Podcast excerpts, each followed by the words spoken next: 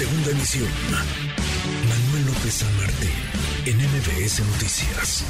A propósito de lo que decía el presidente López Obrador y del tema económico y de los retos que hay, por supuesto, para todo el país, pero particularmente para la región eh, sureste. Ayer conversábamos con el gobernador de Yucatán, Mauricio Vila. Esto es parte de lo que nos decía. Si hablamos de seguridad, pues Yucatán es el estado más seguro, pero en el 2022 la menor incidencia delictiva de nuestra historia. Entonces estamos viviendo un gran momento en Yucatán que queremos seguir aprovechando para atraer inversiones, para generar empleos. Nosotros entendemos muy bien en Yucatán que los empleos no los genera el gobierno, luego los generan los empresarios que arriesgan su capital y a nosotros nos toca generar las condiciones. Y una de esas condiciones es brindar seguridad.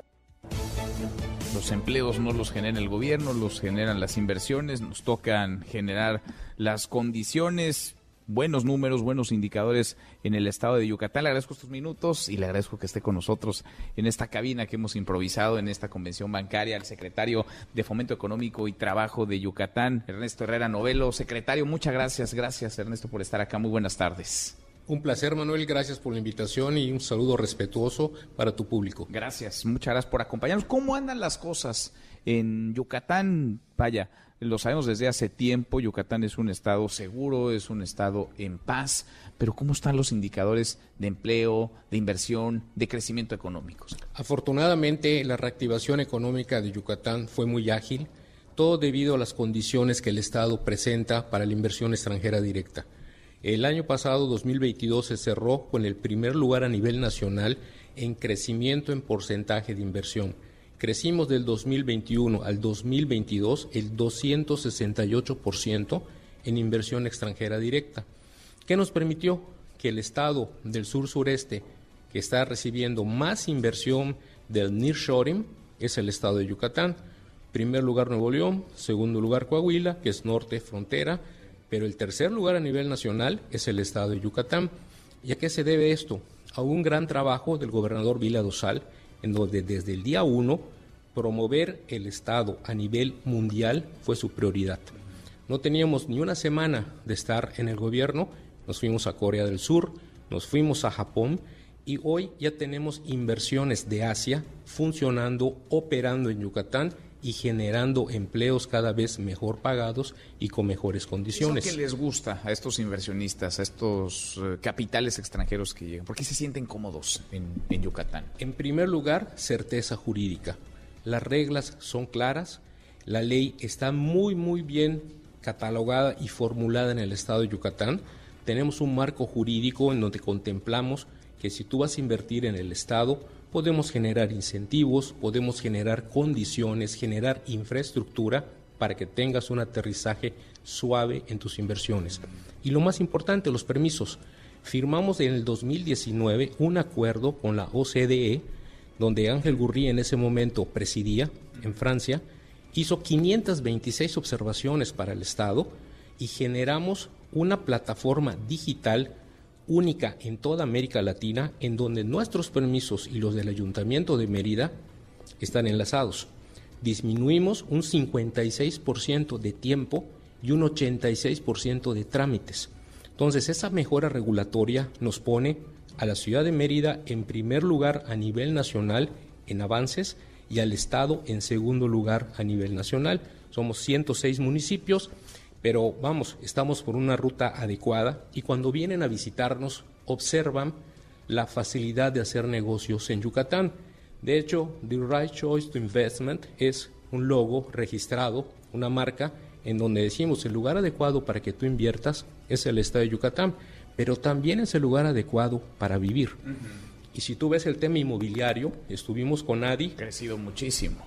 Está ejecutando solo esa importante asociación de desarrollo inmobiliario más de 900 millones de dólares en estos momentos en Yucatán, por hablar de un segmento de la economía.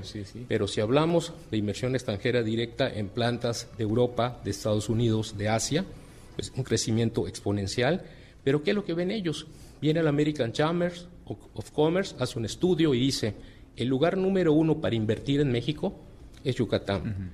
La inglesa Deloitte Touch saca un estudio a nivel mundial en donde dice, el ecosistema mejor para desarrollar negocios es el estado de Yucatán. Entonces los inversionistas empiezan a ver estos indicadores globales, la mejora regulatoria con la OCDE y cuando vienen a nuestro estado y comprueban que lo que están escuchando es cierto, automáticamente nos hace atractivos. Mm. Y otra cosa, hemos apostado muchísimo a la educación de alto nivel.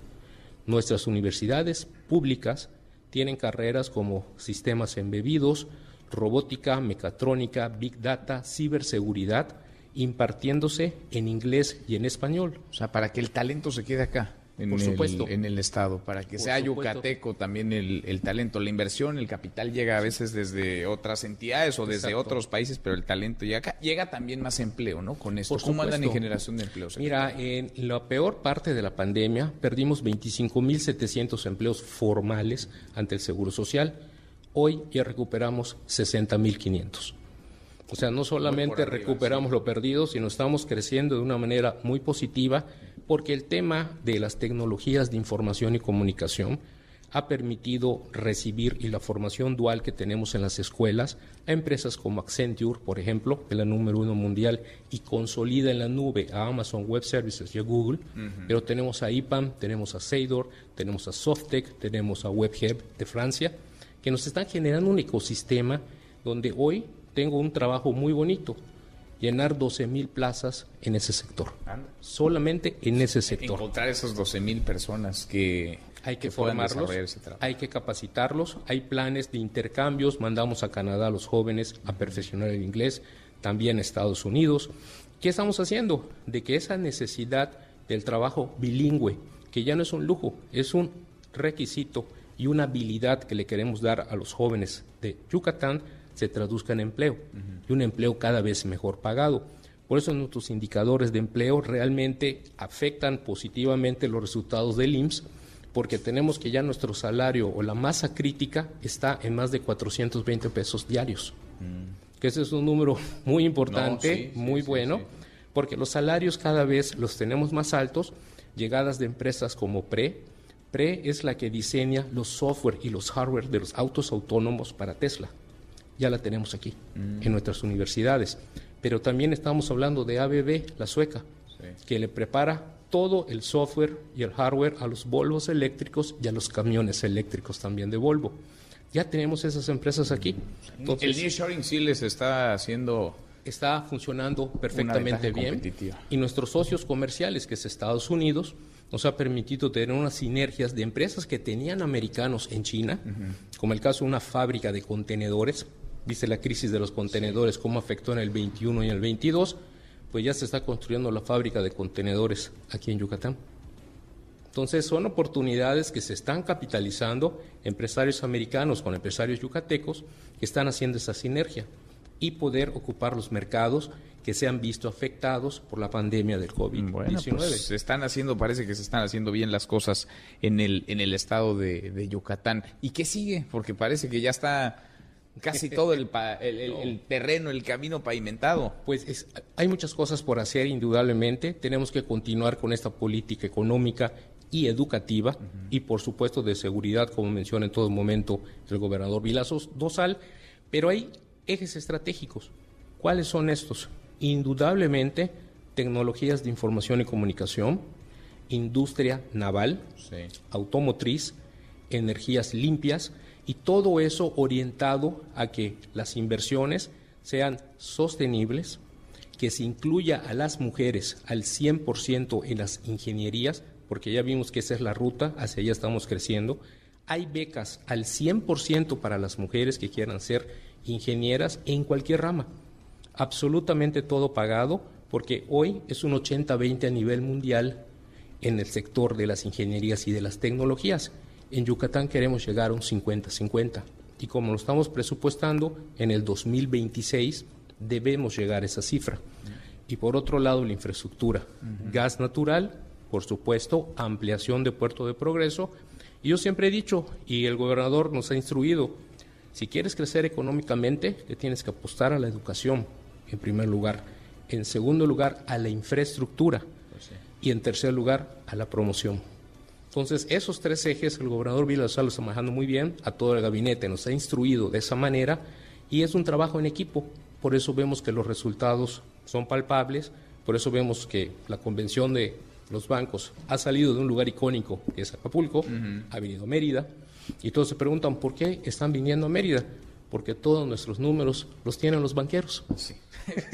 Esa es la realidad. Si alguien conoce cómo anda el terreno de los numeritos, son los bancos y son los banqueros. Pues da gusto escuchar buenas, buenas noticias en un mar de malas. Da gusto escuchar cuando las cosas se hacen bien. Ernesto, muchas gracias. Gracias, secretario. Manuel, un placer y muchas gracias por escoger Yucatán.